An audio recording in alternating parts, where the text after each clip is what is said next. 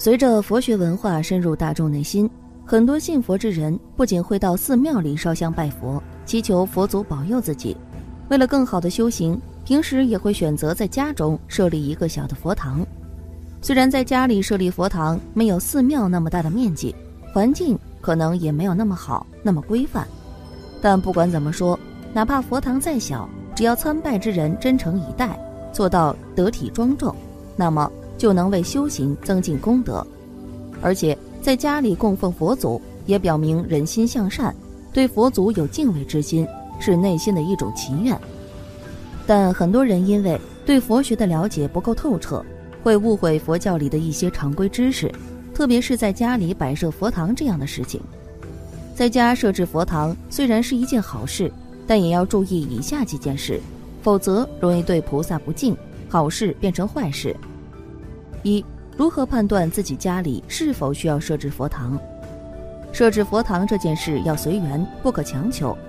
如果条件和机缘不成熟，千万不要明知不可为而为之。如果你目前住在集体宿舍里，或者住的环境空间很小，又有其他人跟你一起同住，这种情况一定要为他人考虑。如果大家都信佛，可以共同设置佛堂；但如果只有你信佛，其他同事或同学有其他的信仰，最好不要强行设置佛堂。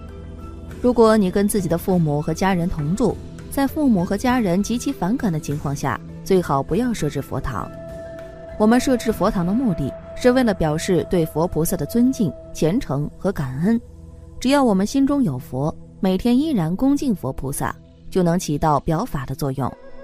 待日后机缘成熟时再去设置佛堂也不迟。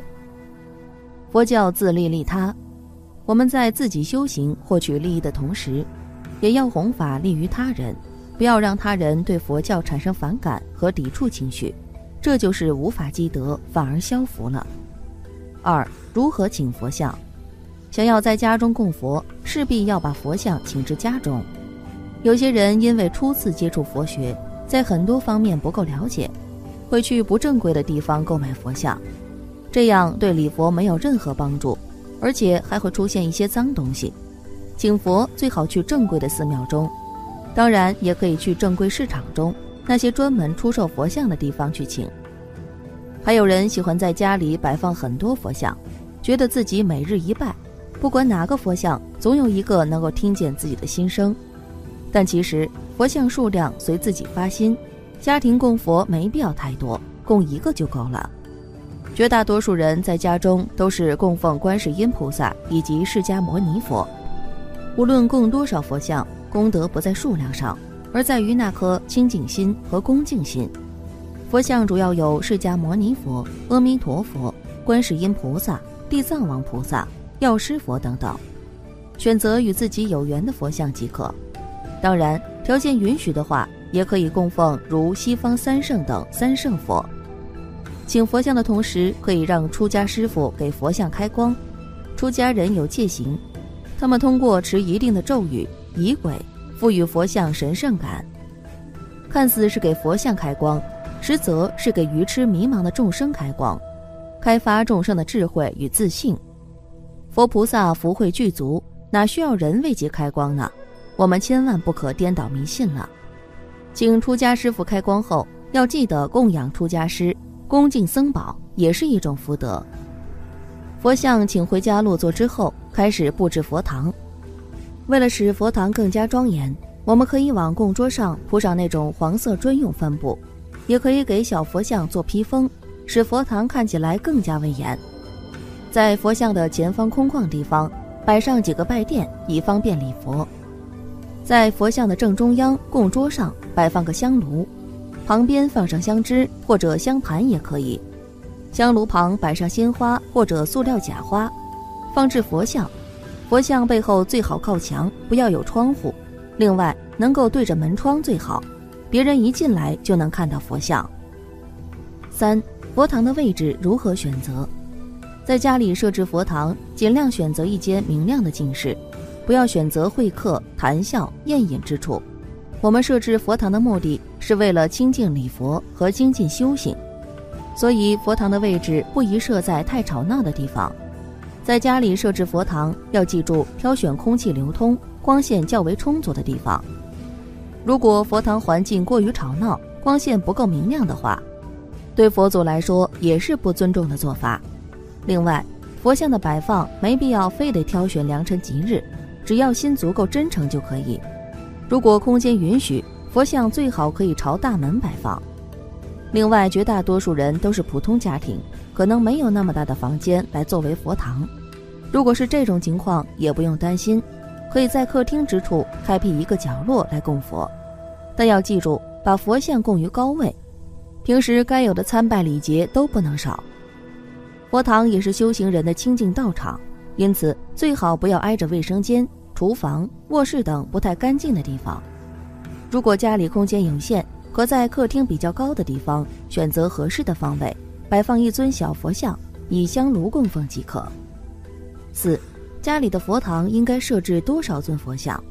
佛家常说一花一世界，一叶一菩提，一朵花就是一个世界，一尊佛就是万佛。一尊菩萨就是一切菩萨，所以我们在家中设置佛菩萨像时，无需设置太多菩萨，佛像的数量越少越好。五，家里设置的佛堂应该注意什么？我们选择在家里设置佛堂后，需要注意，设置佛堂的礼佛菩萨的目的是为了修行自己。在家里设置佛堂后，一定要持戒，不可以再去杀生、偷盗、邪淫、饮酒、妄语。六。贡品和环境，很多人对于贡品的选择比较犹豫。有人在佛像面前供水，也有人供鲜花，当然也有供水果的朋友。其实这些贡品都是很好的选择，只要你认为足够好，就可以拿来供佛。供水代表着自己戒律清净。众所周知，花朵有芳香的气味，可以让人生出好的脾气；而供水果可以让人脸色红润，对健康有帮助。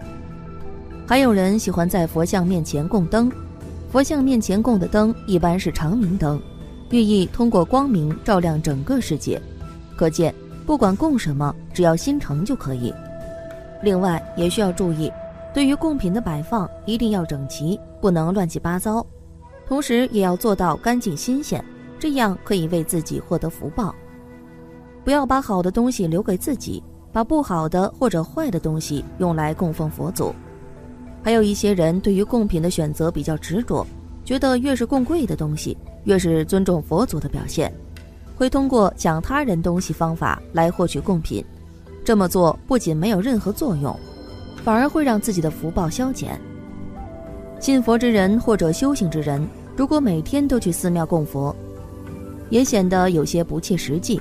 毕竟大家都要工作，所以很多人会选择在家里供佛。